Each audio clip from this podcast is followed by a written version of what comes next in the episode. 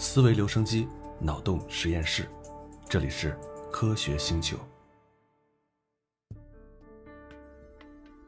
这个系列我们聊一个比较大的话题：我们的世界和宇宙到底是由什么构成的呢？上个小节我们从德谟克利特对宇宙万物的思考，一路聊到了大神牛顿对宇宙构成的认知，有了这么一个结论：世界是由什么构成的呢？是由空间、时间。和粒子构成的这个世界有着广阔均匀的空间，粒子在里面永不停息的运动，彼此之间相互作用。除此之外，再没有他物。如果你还没有听上一个小节，建议你听完再听我们这一期。不过，探索到牛顿这里还远远没有结束。他的方程无法描述自然界中存在的所有力，除了引力，还有其他力作用在物体上。物体并不是只有在自由下落的时候才运动。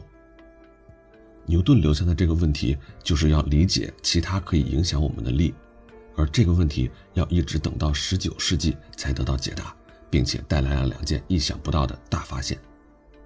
第一个意想不到的事儿是，我们可见的所有现象都由万有引力以外的另一种力支配。今天我们把这种力称之为电磁力，是这种力。让物质聚集在一起，形成了固体，也是这种力让分子中的原子结合在一起，使原子中的电子结合，使化学物质和生命体可以运转起来。是这种力让我们大脑中的神经元运转，主宰我们接受外界信息的过程，以及我们的思维方式。是这种力创造了阻碍滑动物体运动的摩擦力，也是它制造了电动机和内燃机。第二件事儿更加重要。要理解这种力，需要对牛顿的宇宙观进行重要的修正。宇宙的构成不只有粒子、时间和空间，而是多了一个概念，这就是场的概念。理解电磁力的工作由两位英国人完成，他们就是著名的迈克尔·法拉第和詹姆斯·克拉克·麦克斯韦。19世纪的时候，法拉第在伦敦一个摆满了线圈、小刀、铁笼子的实验室里工作，研究电磁物体的吸引和互相的排斥。作为牛顿理论的信奉者，他尝试理解带电物体和磁体的相互作用。但是逐渐的，通过和这些东西的密切接触，他看见了一些全新的东西，或者说他获得了一种直觉，而那种直觉将会成为现代物理学的基础。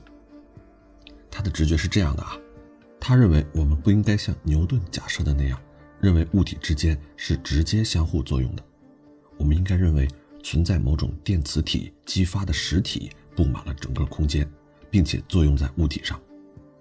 法拉第凭直觉知道的这种实体，今天我们就称之为场，就是篮球场的场。那么场到底是什么呢？法拉第把它看作很多束非常细的线，充满了整个空间，就像是巨大的隐形的蜘蛛网，填满我们周围的一切。他把这些线称作力线。因为从某个角度来说，这些线承载了力，它们把电磁力从一个物体传递到了另外一个物体。带电的物体，比如说摩擦过的玻璃棒，会使它周围的电磁场线弯曲，这些场反过来会对其中的带电物体产生力的作用。两个带电物体不会直接相互吸引或者是互相排斥，而要经过它们之间的媒介，这个媒介呢就是场。其实啊。牛顿对他自己所引入的超距作用也感到非常的困惑：地球是怎样吸引如此遥远的月球的呢？太阳是怎样不和地球接触就有引力的呢？他在一封给朋友的信里是这么写的：没有生命、没有意识的物质，可以在没有其他非物质因素介入的情况下对其他物质起作用，在没有相互接触的情况下产生影响，这实在是不可思议。在没有任何媒介的情况下。作用力可以从一个物体传递到另外一个物体，这一点对我来说十分的荒谬。引力一定是由某一媒介根据特定法则持续产生作用的。至于这种媒介是物质还是非物质，就留给我的读者思考了。你看，能够意识到自己发现中存在局限，其实也是一种天才。即使是像牛顿这样伟大的发现，牛顿的理论极其出色，整整两个世纪都没有人会自寻烦恼去提出质疑。直到法拉第读到了牛顿提出的悬而未决的问题，并且找到了解答问题的关键，解释了不相邻物体是如何互相吸引和排斥的。我们后面还会说到，爱因斯坦会把法拉第的绝妙办法应用到牛顿的引力理论中。引入新的实体，让法拉第完全背离了牛顿简洁优美的本体论，宇宙不再只由空间中的粒子组成。一名新的演员场登上了舞台。法拉第意识到他迈出了这一步的重要性。他在自己的书里多次发问：这些力线是不是真的存在呢？经过怀疑和思考之后，他得出结论，认为它们真的存在。他也意识到自己想表达的是，在牛顿物理学连续成功两个世纪之后，对世界的结构进行的修正。后来的麦克斯韦立刻意识到这个观念非常可贵，他把法拉第用口头语言解释的洞见转述成了一整页的方程。这些方程现在被称为麦克斯韦方程组，它们描述了电磁场的特性，是法拉第立线的数学表达。正如当年牛顿把前人的想法用数学表达出来一样，今天麦克斯韦方程组每天都用来描述电磁现象、设计天线、收音机、电动机，还有电脑。这些方程还可以解释原子是怎样运动的，形成石头的物质微粒为什么会粘合在一起，太阳如何活动。它们可以描述各种各样的现象，我们所见的几乎一切，除了引力之外，都可以用麦克斯韦方程组很好的进行描述。另外，麦克斯韦方程组还得到了一个非常美妙的成就，它告诉我们光是什么东西。麦克斯韦意识到，他的方程预言法拉第的力线可以振动和起伏，就像是海面上的波浪一样。他计算了法拉第力线波动的传播速度，结果竟然和光速相同，这是为什么呢？麦克斯韦领悟到，因为光只不过是法拉第力线的飞速振动。法拉第和麦克斯韦不仅解决了电和磁如何运动的问题，与此同时，作为一个副产品，他们也指出了光是什么。我们看到的世界是多彩的，那颜色是什么呢？简单来说，它就是光作为电磁波的频率，也就是振动的速率。如果波振动的更快，颜色就会偏向蓝色；如果振动的慢一些，就会偏向红色。我们感知的颜色是由视觉神经产生的反应信号，可以辨别不同频率的电磁波。光只不过是法拉第力线的快速振动，就像风吹过湖面时的波纹。我们并不是没法看到法拉第的力线，我们是只能看到振动的法拉第力线。看见就是感知到光，光是法拉第力线的运动。如果没有东西传输它们的话，任何物体都不会从空间中的某个位置。移动到另外一个位置。全部的现代通信技术，你比如说收音机啊、电视、电话、电脑、卫星、WiFi、网络等等，都是麦克斯韦预言的应用。麦克斯韦方程组是电信工程师进行一切计算的基础。电磁波这个物理实体并不是通过实验被发现，而是来自麦克斯韦的预言，并且起初仅仅是为了寻找一种数学描述。来解释法拉第线从线圈和小磁针那里得到的灵感，这个是理论物理学的一次伟大胜利。到此，我们关于宇宙由什么构成的探索再一次发生了转变。世界不再只是由空间中的粒子组成，而是由空间中的粒子和场组成。这一点看起来似乎是一个微小的改变，但是几十年之后，一个年轻的犹太人会得出远远超过法拉第想象力的结论。并且从核心深处撼动牛顿的世界观，这个年轻人就是爱因斯坦。在介绍爱因斯坦最重要的理论广义相对论之前，我要先介绍狭义的相对论，因为它阐明了时间和空间的结构。让我们先回到麦克斯韦的方程里啊，牛顿和麦克斯韦的理论有那么一点点相互矛盾。麦克斯韦方程组给定了一个速度，就是光速。但是牛顿力学与存在恒定速度这件事儿是不相容的，因为牛顿方程里包含的是加速度，而不是速度。在牛顿物理学中，速度只能是一个物体相对于另外一个物体而言的。伽利略强调说，地球相对于太阳在运动，即便我们感知不到这个运动，因为我们日常所说的速度是物体相对于地球的速度。我们说速度是一个相对性的概念，意思是说。谈论一个物体本身的速度是没有意义的，唯一存在的速度是一个物体相对于另一个物体的速度。但如果真是这样，你仔细想一想，麦克斯韦方程组里给定的光的速度是相对于哪个物体而言的呢？有一种可能是存在一种统一的实体，光速是光相对于这种实体的速度。那个时候，人们普遍相信这种叫做以太的实体是真实存在的。二十世纪末的时候，人们进行了大量的实验，试图测量地球相对于这种假想的以太的速度。不过，这些实验都宣告失败了。爱因斯坦曾经说，任何实验都没有真正对他有所帮助，只有通过思考麦克斯韦方程组和牛顿力学之间显著的矛盾，他才找到了正确的方向。他问自己，能不能找到一种方式，让牛顿和伽利略的核心发现与麦克斯韦的理论相一致？爱因斯坦由此达到了一个惊人的发现。接下来的部分你要仔细听啊，他发现。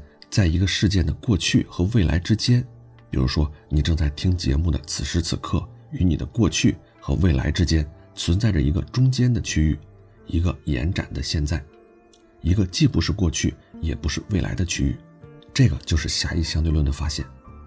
这个既不存在过去也不在未来的中间区域时间，一般来说非常短，取决于相对于你而言事件发生的位置，事件离你的距离越远。延展的现在持续的时间就越长，在离你几米远的地方，对你来说既不是过去也不是未来的中间区域，持续的时间只有几纳秒，可以约等于零。但到了月亮上，延展的现在的持续时间会达到几秒钟，到了火星会有一刻钟。我们可以说，在此刻的火星上，有已经发生的事件和尚未发生的事件，也有那么一刻钟的时间，这段时间的事情既不发生在过去。也不发生在未来。比如说，我在火星，你在地球，我问了你一个问题，你一听到就立刻回话，但你的回复要在我提出问题的一刻钟之后才能传到我这儿。这一刻钟的时间，相对于你回答我的时间来说，既不在过去，也不在未来。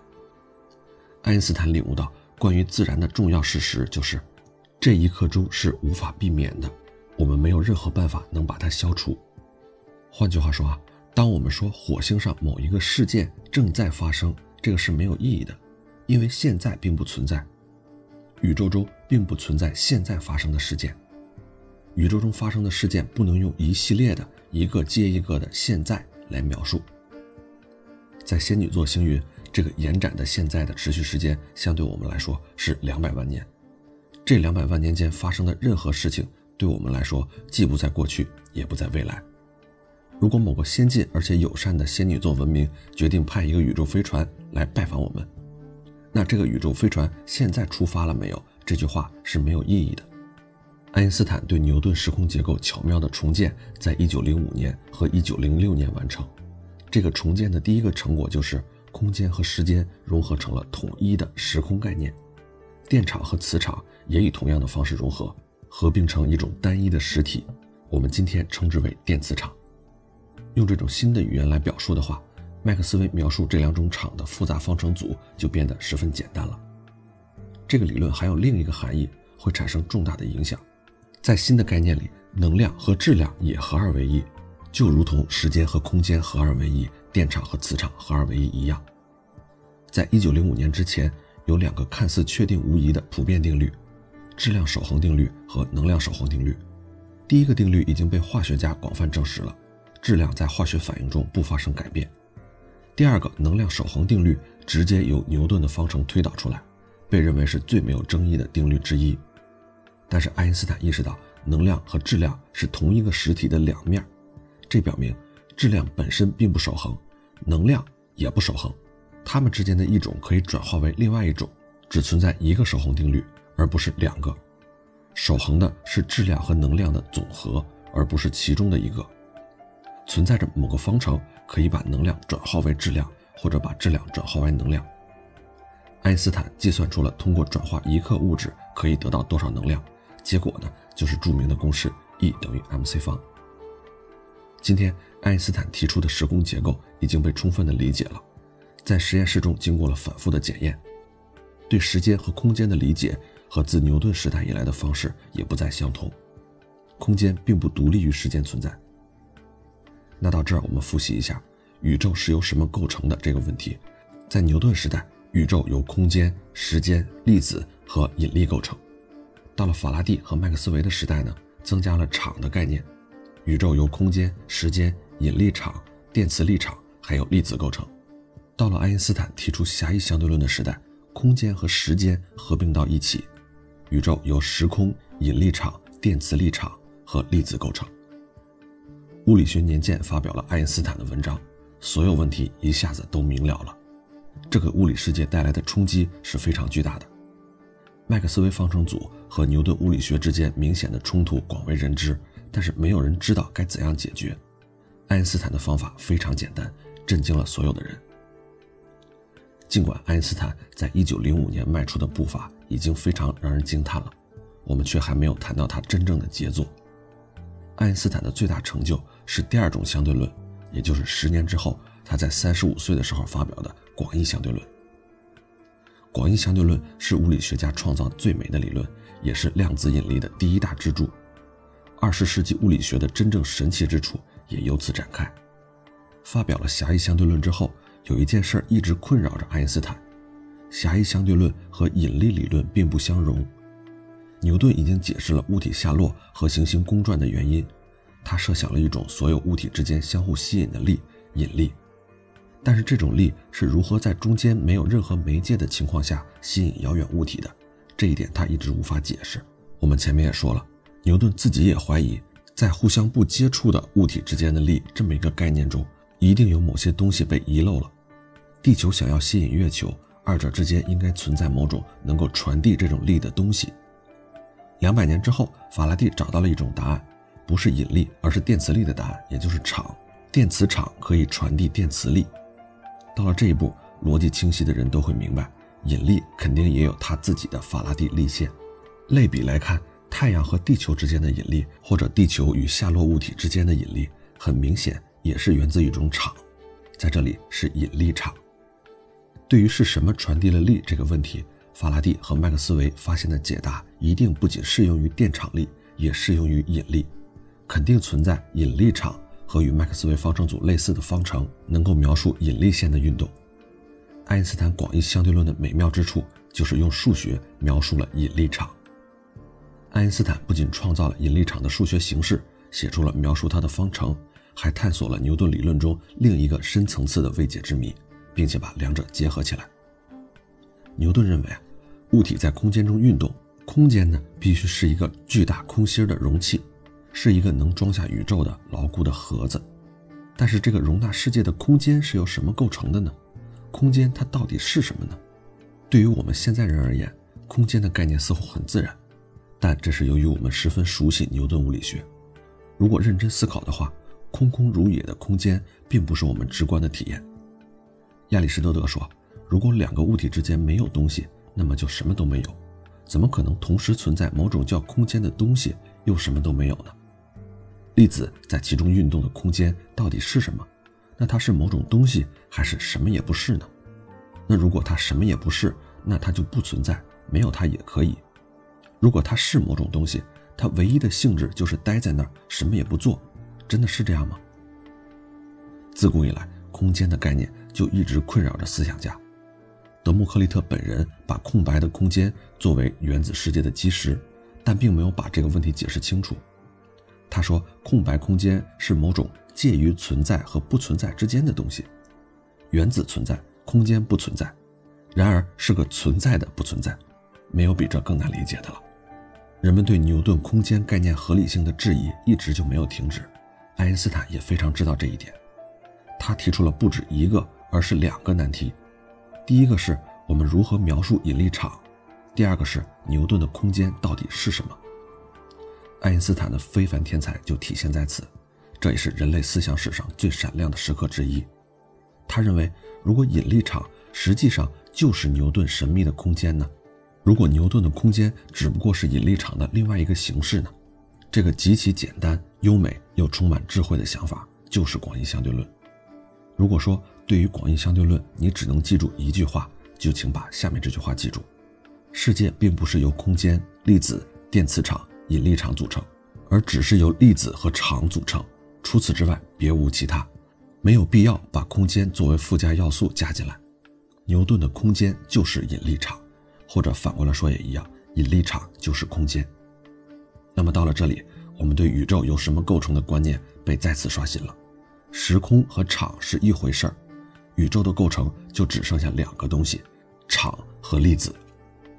与牛顿平直静止的空间不同，由于引力场是一种场，它会运动，也会起伏，并且遵循一定的方程，和麦克斯韦的场和法拉第的力线一样。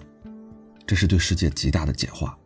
空间也是世界的一种组成部分，和电磁场类似，它是一种会波动起伏、弯折扭曲的真实的实体。爱因斯坦说：“我们并不是被容纳在一个无形的固定的盒子里面。”而是在一个巨大的活动的软体动物的内部。太阳让它周围的空间弯曲，地球并不是由于神秘的超距作用吸引力才围绕着太阳运动，而是在倾斜的空间中沿直线运动，就好像在漏斗中转动的珠子，不存在什么漏斗中产生的神秘的力，而是漏斗壁弯曲的特性使珠子旋转。行星环绕太阳运动，物体下落，都是因为它们周围的空间是弯曲的。理念就此形成了。爱因斯坦剩下的问题就是要找到方程，让这个理念变得更加坚实。那如何描述这种时空的弯曲呢？爱因斯坦非常幸运，这个难题已经被数学家解决了。19世纪最伟大的数学家、数学王子高斯已经完成了描述曲面的数学，比如说山体的表面。后来，他让一位才华横溢的学生把这个数学推广到三维或者更高维的弯曲空间。这名叫黎曼的学生。写了一篇看似毫无用处的博士论文。黎曼的成果是，任何维度弯曲空间的属性都可以用一个特定的数学对象来描述，我们称之为黎曼曲率，一般以字母 r 来表示。我们以平原、小山还有山脉为例，平原表面的曲率 r 等于零是平的，曲率不等于零的地方则是山谷和小山。在山峰的顶点，曲率有最大值，也就是最不平坦或者说最弯曲。运用黎曼的理论，可以描述三维或者四维弯曲空间的形状。爱因斯坦付出了巨大的努力，终于学会了黎曼的数学。他写出了一个方程，其中 r 正比喻物质的能量，也就是说，有物质的地方，空间弯曲的会更多。这个就是答案。这个方程可以和麦克斯韦方程组类比，但是适用于引力而不是电场力。方程只有简单的一行，就这么简单，一个洞见。空间会弯曲，变成了一个方程。这个神奇的理论延伸出了一系列梦幻般的预测，听起来就像疯子乱讲话，但最后竟然全都被证实了。一开始，爱因斯坦重新计算了像太阳这样的物体对周围空间的弯曲效应，以及这个弯曲对行星运动的影响。他发现行星的运动轨迹和开普勒与牛顿的方程的预测大致相同，但不是完全一致。在太阳附近。空间弯曲的影响比牛顿的力的影响要强。爱因斯坦计算了水星的运动，由于它是离太阳最近的行星嘛，所以它和牛顿的理论对预测的差异也最大。他发现了一个细微的差别：水星轨道的近日点每年比牛顿理论预测的要多运动零点四三秒弧度。这是个非常小的差别，但是天文学家还是可以观测到这个差别。通过天文学家的观测结果来比较这两种预测。结论十分明确，水星的运动轨迹遵循爱因斯坦预测的轨迹，而不是牛顿的预测。爱因斯坦的方程描述了星体附近空间如何弯曲，由于这种弯曲，光线会偏折。他预言太阳会让周围的光线弯曲。实验测量在一九一九年完成，光线的偏折被测出来了，结果和预言完全一致。因为狭义相对论预测时间和空间也是一体的。所以，不止空间会弯曲，时间也会。爱因斯坦预言，在地球上海拔高的地方，时间流逝得更快；海拔低的地方要慢一些。经过测量之后，发现确实如此。现在很多实验室中都有非常精确的钟表，即使高度上只有几厘米的差异，也可以测出这种奇特的效应。广义相对论还预测，星体只要有足够的氢作为燃料，就会燃烧，然后渐渐停息。当热产生的压力无法支撑剩余的物质时，它就会因为自身的重量而坍缩。当一个足够大的星体发生这种现象的时候，由于重量太大，物质就会被压扁到极致，空间极度弯曲，成为一个洞，黑洞由此诞生。除此之外，理论还预言空间会像海绵一样起伏。这些叫引力波的效应，可以在天空中双星那里观测到，它们会发射引力波，失去能量，逐渐向彼此靠拢。由于两个黑洞产生的引力波在2015年下半年被地球上的天线直接观测到，爱因斯坦理论看似疯狂的预言又再次被证实了。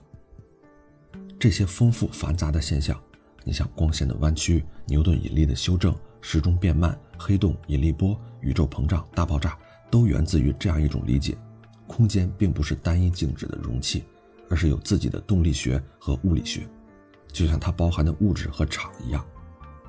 德谟克利特如果能亲眼看到他的空间观念有如此广阔的未来，一定也会会心一笑吧。